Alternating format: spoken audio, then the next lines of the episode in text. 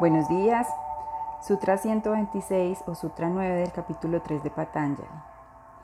Y seguimos con los siddhis o con esos dones sutiles o dones superiores que todos tenemos y que es nuestro llamado a manifestar.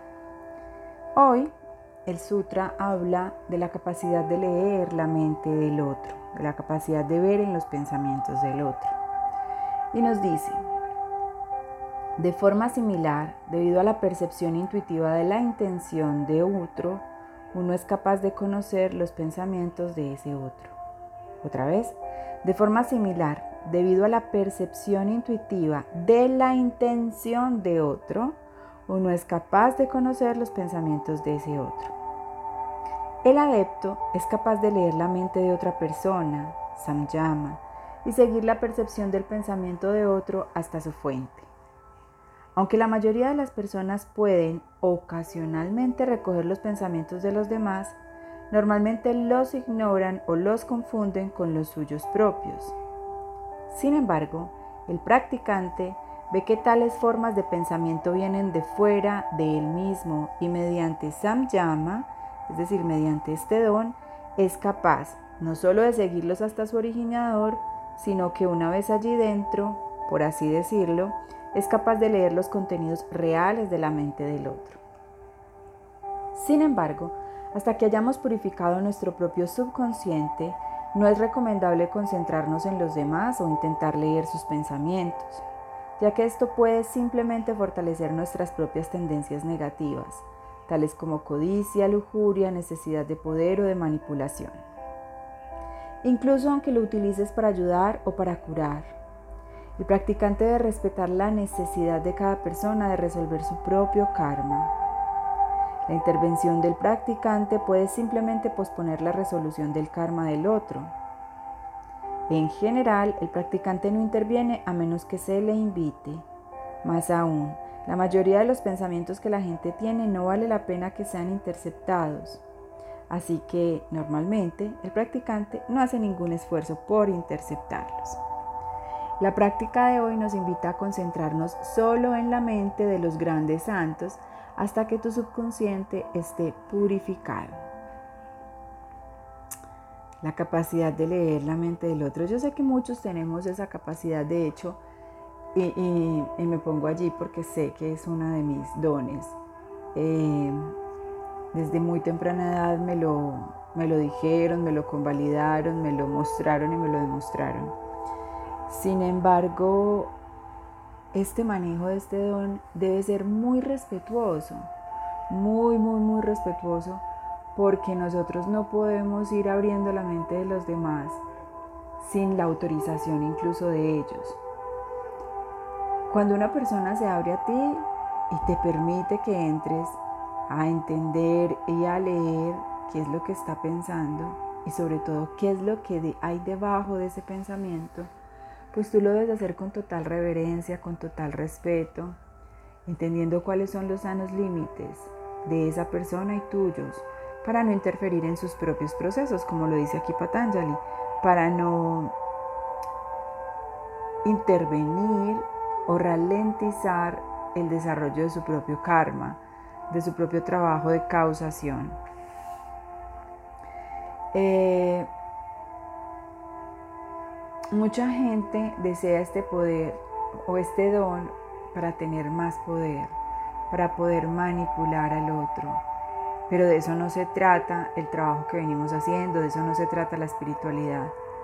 Se trata de que estos dones se manifiesten para poder servir, servirle a la humanidad, servirle al otro, servirle a los amigos, a los que no son tan amigos, servirle al contexto, servirle a mi cultura, servirle a mi sociedad. Entonces, bueno, yo estoy segura que muchos de los que me escuchan tienen la capacidad de leer los pensamientos del otro. Son cosas, ustedes se dan cuenta cuando el otro dice, ay, estaba pensando en eso. Ay, yo también te iba a decir eso, ¿cierto? Es como que al mismo tiempo, y eso es básicamente que tienes una apertura mental eh, tal que tienes la capacidad de ver en el campo sutil las ondas vibracionales de los pensamientos o las ideas del otro. Aquí la práctica nos dice que nos concentremos solo en la mente de los grandes santos. Pues yo te invito, o de los grandes maestros a quien, a quien tú realmente reverencies, quien te sirva de inspiración y quien te sirva de referente. Pero yo te invito a que te concentres en tus pensamientos, porque es que partamos de ahí, nosotros a veces ni siquiera nos damos cuenta de lo que estamos pensando. Es un diálogo interno permanente porque la mente no se queda quietecita y nosotros simplemente no la vemos, no la escuchamos. Yo muchas veces, incluso cuando trabajamos niño interior, les, les cuento que nosotros tenemos alrededor como de 24 mil horas grabadas de los discursos de papá y mamá cuando éramos niños y esas grabaciones las repetimos y las repetimos, solo que ahora nosotros mismos somos las que nos las damos. Nos regañamos, nos enjuiciamos, nos criticamos. Yo tengo una palabra para manifestar una emoción ambigua que se llama malparidez cósmica. Y cuando yo siento que tengo malparidez cósmica, la malparidez cósmica es un estado de incomodidad, de inconformismo, como de ay, desdén, como que no me hallo, pero no hay un detonante externo claro para uno sentirse así. Y básicamente el detonante es interno y es que te has regañado tanto, te has enjuiciado tanto, te has molestado tanto, estás en un diálogo interno tan abrumador y tan cansón que básicamente tu cuerpo emocional responde con ese tipo de sentimiento ambiguo que es la malparidez cósmica. Entonces, si tú quieres eh, desarrollar, entrenar este don, lo primero que yo te invito a que hagas es que conozcas tus propios pensamientos, que entres a tu mente y que entres más allá y empieces a discernir cuáles pensamientos son verdaderamente tuyos y cuáles son repeticiones de algo que has visto, que has escuchado, que te han dicho y que tú has asumido como una verdad. Y lo has guardado allí en esa carpetita de las creencias permanentes en el subconsciente y eso hace que estés parado o estés parada en una postura, en una posición que todo el tiempo esté enjuiciándote a ti mismo, esté criticándote, esté molestándote, esté regañándote, esté sugiriéndote para que te exijas más y seas cada día más mejor, eh, que el otro, para que compitas con el otro, etcétera, etcétera, etcétera. Entonces, bueno, la capacidad de ver en la mente del otro, la capacidad de leer los pensamientos del otro. Qué bonito y qué chévere que lo logres, pero respetando siempre el proceso y obviamente aplicándolo primero en ti.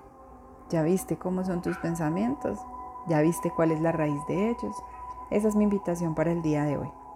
Te mando un abrazo, te deseo un maravilloso día y mañana regresamos con otro sutra, ahondando aún más en estos diferentes sides o dones sutiles o dones espirituales. Un abrazo.